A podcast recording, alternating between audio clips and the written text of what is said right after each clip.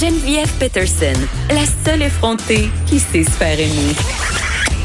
Jusqu'à 15, vous écoutez Les effrontés. Avant qu'on se parle tutelle de la DPJ, je vais faire un petit retour parce que les commentaires continuent à rentrer euh, pendant la pause par rapport à mon texte euh, sur les femmes qui meurent dans un contexte conjugal. Il y a beaucoup d'hommes aussi, euh, puis j'ai oublié de le souligner, qui m'ont qui ont vraiment cru bon de me dire que les hommes aussi hein, subissaient de la violence conjugale, la violence de leurs femmes, et qu'ils commencent à être pas mal tannés qu'on parle seulement de la violence conjugale qui est subie par les femmes. J'ai juste envie de vous répondre statistiquement, les femmes subissent davantage de violence conjugale, mais je vais vous donner un point. Un point, ce sera le suivant. Au niveau de la violence psychologique, les chiffres nous démontrent que c'est ça serait près du 50-50. Donc, et les hommes et les femmes subissent de la violence psychologique. Mais c'est quand même assez incroyable comment, quand on parle d'un sujet comme la, celui de la violence faite aux femmes, les gars sont vraiment pressés de nous sortir la parité. la sortent pas mal moins quand on parle d'équité salariale, quand on parle du partage des tâches. Seulement. OK. Parlons maintenant de la mise sous tutelle, la DPJ de l'Estrie qui fait couler beaucoup d'encre depuis hier.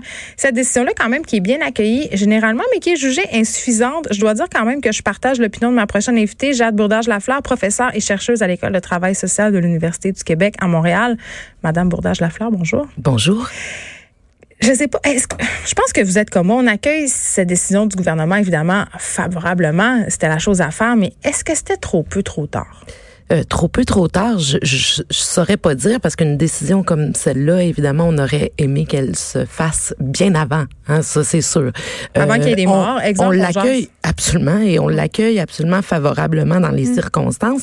Euh, le seul point sur lequel je voudrais insister, c'est que ce qui peut nous étonner, et ça, contre quoi on doit presque s'indigner, c'est de voir le ministre Carman hier arriver sur la place publique et faire comme s'il était étonné qu'on ait un nouveau moi, ça m'a jeté à terre. Moi, mm. moi, là, moi, c'est ça. Vous avez exactement mis le doigt sur l'affaire qui, moi, me jetait en bas de ma chaise, Madame Bourdage-Lafleur c'est quand Lionel Carman a dit à propos de cette histoire des quatre enfants mm-hmm. euh, qui ont vécu l'enfer littéralement dans un milieu inapproprié, insalubre, dégueulasse. On fera pas la liste là. Oui. quand il a dit, moi j'ai appris ça dans les journaux. Oui. Voyons donc. Ben, puis c'est ça qui est déplorable, c'est qu'il faut toujours que les médias se saisissent d'une histoire pour que nos gouvernements bougent. Hein, et c'est pas le seul gouvernement, là, celui de la CAC, qui se comporte de cette façon-là. parce que l'opinion publique est très importante. Absolument. Et tant mieux que vous soyez là actuellement pour mettre le doigt sur certaines situations. Mm. Or, le cas de cette famille-là euh, qui a été rendu public hier, mais aussi la fillette de Grammy, ce ne sont pas des cas d'exception. Et, et c'est ça, le gouvernement le sait depuis des années. Les chercheurs déposent des rapports. La Commission des droits de la personne et des droits de la jeunesse n'ont pas cessé de faire des enquêtes sur ces questions-là. Tout le monde le sait dans le milieu. Mais hier, je parlais à l'avocat de ces quatre enfants-là. Je l'avais ici euh, à l'émission, puis il me disait que ça fait ça faisait plus de 30 ans qu'il exerçait euh, le droit, euh, puis qu'il traitait ce type de cas-là et que ça arrivait pas souvent. Pas tant que ça, des cas si extrêmes que ça, parce que là, on parlait quand même de de conditions d'insalubrité extrême.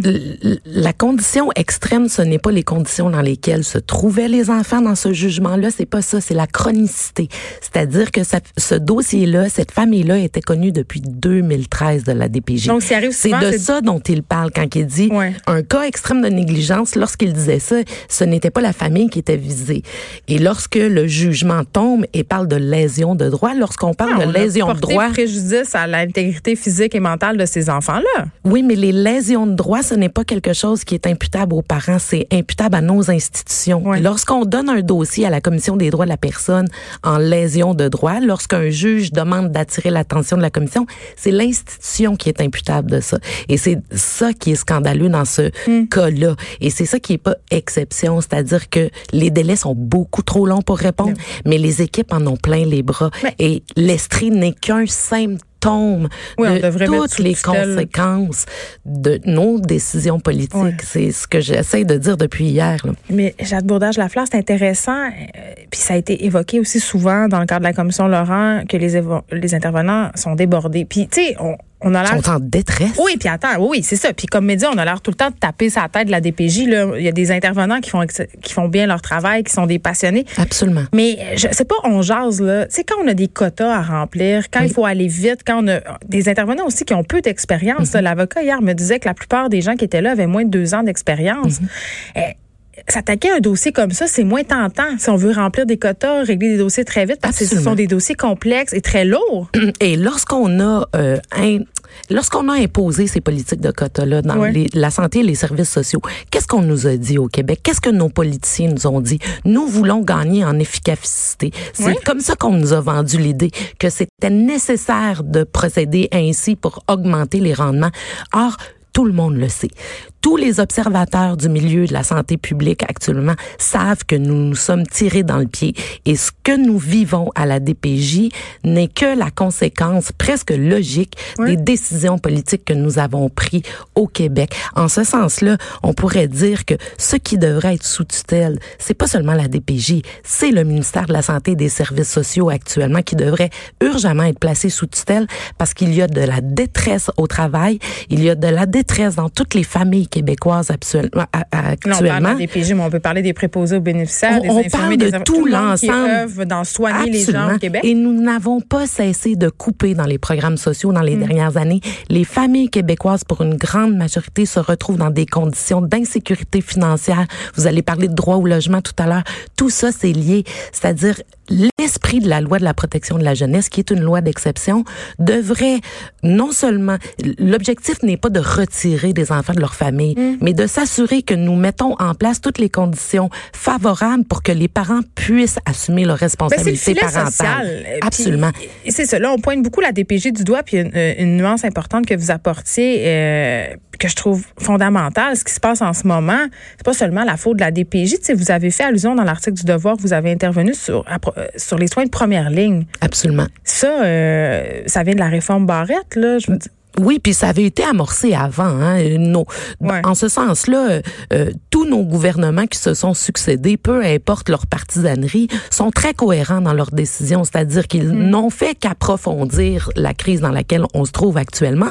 Nous l'ont présenté comme étant une fatalité, une chose qu'on devait, c'est comme ça qu'on devait agir. Mais tout ce que nous vivons aujourd'hui dans les services euh, de santé publique actuellement et des services sociaux est le fruit de ces décisions-là. Et, et, et je, je, le répéterai pas assez, la DPJ de l'Estrie n'est qu'un symptôme criant de ce qui se passe dans notre système et, que nous avons délaissé les services sociaux. Nous les avons cruellement délaissés. Et ça, c'est la vérité. Et tant qu'on se regardera pas en face, toutes les solutions qu'on va prendre dans l'urgence, comme celle d'hier, de mettre une DPJ sous tutelle, et, et on pourrait presque... On est dans réaction en ce moment. On est absolument dans les réactions. prévention ni solution. Non, on n'est pas dans la et évidemment, il faut des décisions urgentes comme celle-là. On gère une crise, mais ça ne sera pas suffisant pour résorber cette crise sociale-là qui nous mm. Pend au bout du nez actuellement au Québec et qui a des conséquences très désastreuses. Moi, je me disais, avec cette mise sous tutelle-là aussi, est-ce qu'on n'est pas aussi en train de, de mettre un autre, euh, un autre palier de boss par-dessus les boss? Autrement dit, on est un autre palier de surveillance. Donc, il y a beaucoup de bureaucratie mais peu d'action. Absolument. Moins Puis en attendant, en attendant, nous continuons à avoir des situations de lésion de droits. Je vous dis, si on faisait passer la grille de compétences parentales qu'on fait passer à des familles, si on la faisait passer à l'État québécois actuellement, il échouerait dans toutes les catégories. C'est clair. C'est notre responsabilité collective, cette question-là des familles québécoises et des enfants. Et nous nous retrouvons dans une situation où la lésion de droits de ces enfants-là par nos institutions publiques, elle est quotidienne. Nous sommes en situation de lésion de droit. Nous ne respectons aucune convention internationale sur le droit des enfants actuellement dans ces services-là. Et lorsqu'on a un ministre qui joue presque les vierges effarouchées. Hein. C'est comme s'il arrive sur la place publique et dit qu'il est étonné de la situation.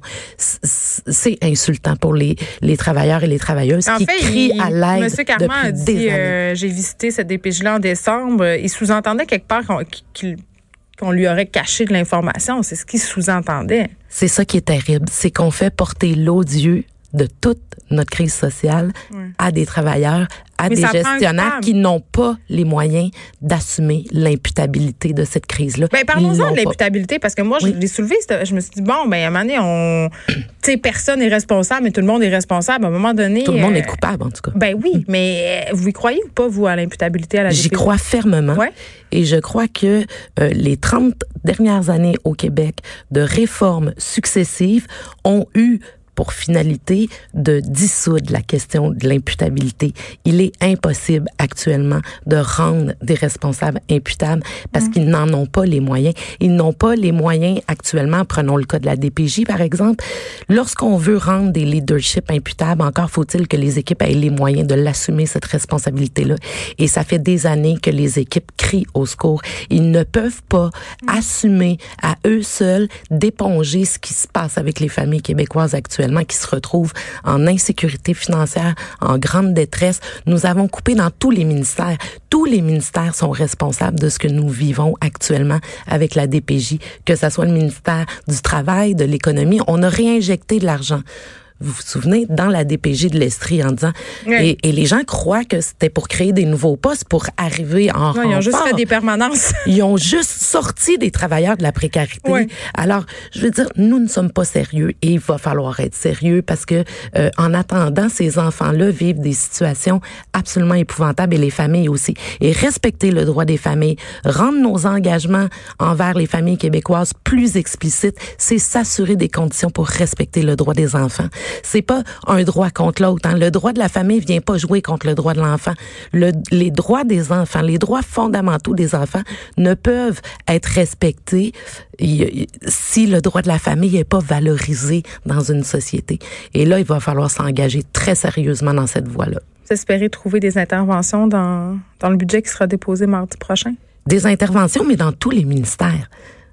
Parce que c'est un problème global, vous C'est un problème extrêmement global et je vous le dis, la DPJ, la crise que nous vivons de légitimité avec la DPJ actuellement n'est qu'un symptôme de ce qui C'est la pointe de l'iceberg. Au nez. Oui, parce que les enfants, ça nous saisit plus. Lorsque ah il y a un impact sur les enfants, ça vient nous chercher. Mais lorsqu'on parle de la crise du logement, lorsqu'on parle de toutes ces conditions-là dans lesquelles les familles québécoises se retrouvent actuellement, on n'a pas parlé d'Hydro-Québec, mais une famille dans une situation comme celle-là qui se fait couper l'électricité, cette mère monoparentale avec quatre enfants qui, je le signale, avait des troubles du spectre de l'autisme, elle avait besoin d'aide, cette mère-là. Hydro-Québec qui coupe les prix d'Hydro-Québec. Je veux dire, c'est global. Là. On est en train de faire du, de, de, la ponction de finances prédatrices sur le dos des familles pauvres au Québec. Et après, on se retrouve dans cette situation-là. Euh, il, faut aider ces familles-là. Il n'y a pas de, il y a pas de doute là-dessus. Et les, les services de première ligne vont devoir être réinvestis massivement. Et vous l'avez bien dit, ne continuons pas à nous leurrer sur le fait que si nous investissons dans des bureaucraties lourdes, c'est ça qui va régler notre problème. Non, c'est sur le terrain que ça se passe. Et c'est là que nous pouvons assurer d'avoir des communautés fortes. Il faut désinvestir les gestionnaires et réinvestir les communautés. C'est extrêmement important. Jade Bourdage-Lafleur, professeure et chercheuse à l'École de travail social de l'Université du Québec à Montréal. Merci. Merci. De 13 à 15. Les effrontés.